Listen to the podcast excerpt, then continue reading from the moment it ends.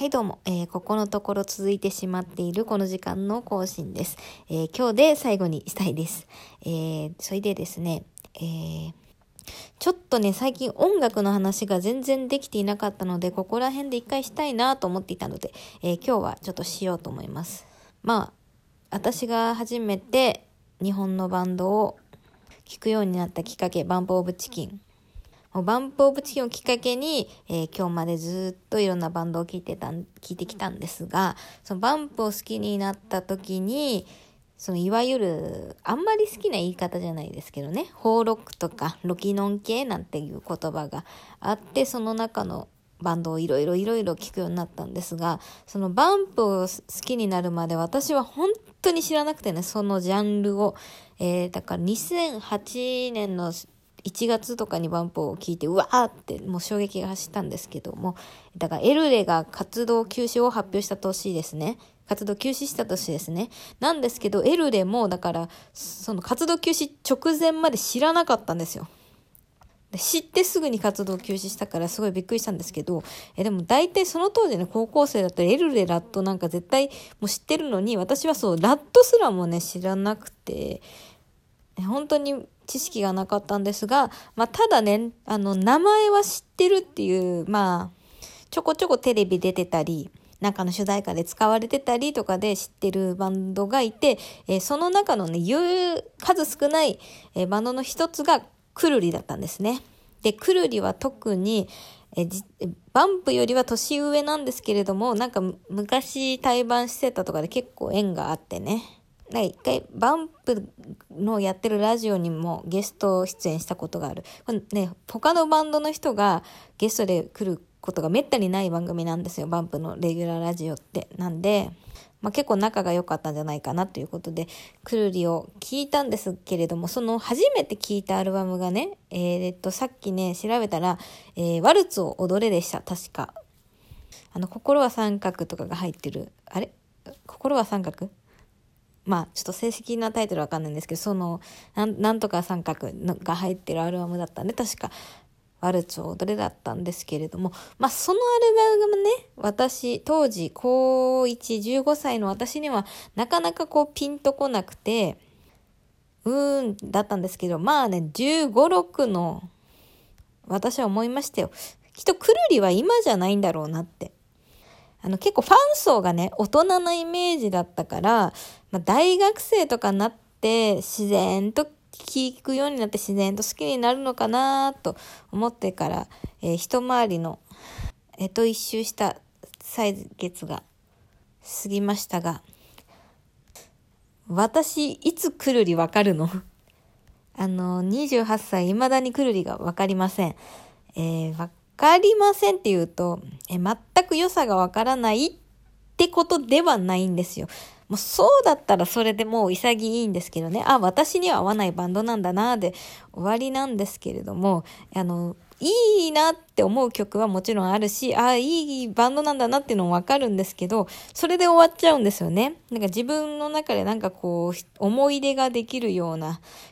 ああ、これは名曲だって心揺さぶられるような曲っていうのがまだクルリには存在してなくて。だそもそもね、だから曲聴き込んでないんで、有名な曲しか知らないんですけどね。まあ、でも、でもまあ、中でも、これの中でもナンバーワンソング、あの、ボーカルの岸田さんが、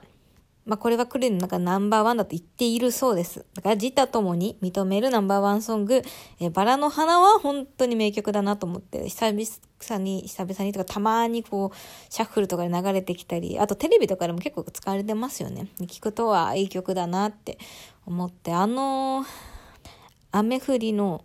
中で今日も会えないや、なんとなく、でも少しほっとして飲み干したジンジャーエール気が抜けるっていうね。あの、今日も君に会えないのに寂しい、寂しいけどちょっとほっとするっていう気持ちが分かった時っていうのが、ね、あったんですよ。それが、えっ、と、22、3の時かな。なんで、お、このまま来るにもわかるかと思ったんですけれども、なかなかこう、がっつりハマったり、ライブに行こうとはなりませんね。まあ、たまに聞くバンドぐらいですね。いつ来るりわかるのかな？で、ただですね、そのボーカルの岸田さんは、えっと、私がめちゃくちゃ好きだったバンド、グッドドッグハッピーメン。おそらく、ラジオトークで知ってる人はが3人いたら、5の字のバンド、グッドドッグっていうバンドがいるんですけれども、まあ、そんなマイナーなバンドなんですけど、その岸田さんはそのグッドドッグのことをね、すごい褒めてくれてて、なんかツアーの OAとかにも呼んでくれてて、で、いいバンドだっていうのを結構、レビューとかでも書いてってくれたんですけれども。で、そのまあ、グッドドッグハッピーメンマイナーなバンドなんですけど、あの、ツインドラムでね、で、片方のドラムの人が、あの、伊藤大地さんって方なんですけど、その伊藤大地さんと、えー、岸田さんと奥田民生さんで、えー、サンフジンズっていうバンドをやってますね。やってますね。今もやってんのかな？ちょっと調べてきますね。明確ななんか活動休止とかは発表されてないようですが、まあ最近の動きはほとんどないようです。まあコロナなのもあるのかわかりませんが、まあそもそもね、みんなこう、皆さん当たり前ですが、おのおの活、おのおの活動がある中で、まあ、ガス抜きじゃないですけれども、ちょっとやってみようよって感じのバンドだと思うんで。はい。で、そう、ちなみに伊藤大地さんは、えー、酒ロックのメンバーですね。酒ロックは、えっ、と、星野源さんがいたバンド。星野源さんがやってたインストゥルメンタルバンドなんで。で、まあ、酒ロックは解散しちゃったんですけど、今もだから、星野源のバックでよく大地くんが叩いてよく、最近は違うのかな？よく、昔はよく叩いてて、あの、星野源が初めて紅白出た時に、バックが大地くんだったんで、そのグッドドッグファンがすごいもう湧いたんですけれども。え、で、ちなみにその酒ロックっていうのはね、高校の時の同,、えー、同級生じゃないな、同じ高校のバンドで組まれたですね、5, 5人。で、ちなみにグッドドッグハッピーメンも同じ高校の同級生で組まれたバンドなんですね。つまり、グッドドッグハッピーメンとサケロックのメンバーって全員同じ高校なんですよ。すごいですよね。という余談で。はい。まあ、ちょっとくるりの話からそれてしまいましたが。えー、ただ、はい。私、序盤からずっと間違ってます。それは、くるりではなく、くるりなんですね。これ知った時めちゃめちゃびっくりして、私多分もう9年間ぐらいずっとくる、くるりだと疑ってなかったから、くる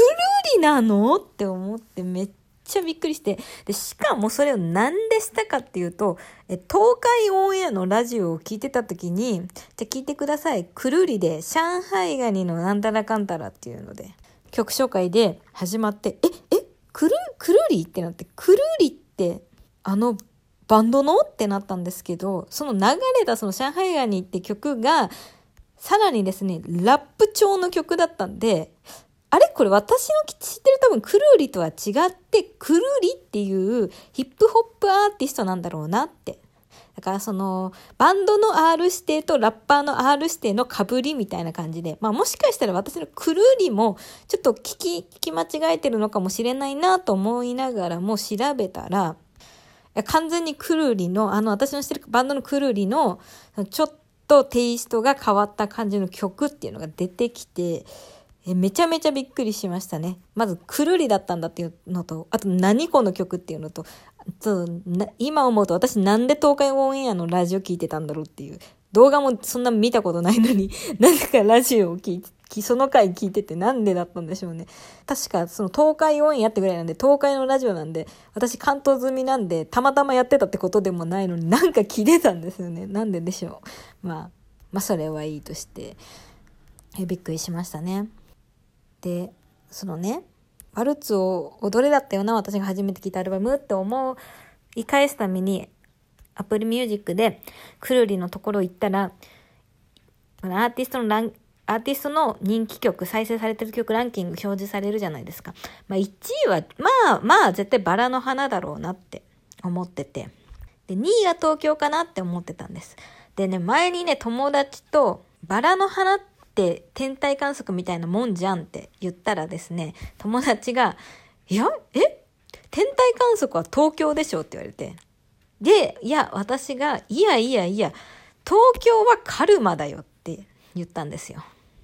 で、その、でも友達は、いや、俺は逆に、逆だと思うけどな、東京が天体観測でバラの花がカルマだと思うけどな、っていう話をしていたんですが、えー、そのね、Apple Music のランキングを見たらですね、まさかの1位は、上海ガニでした。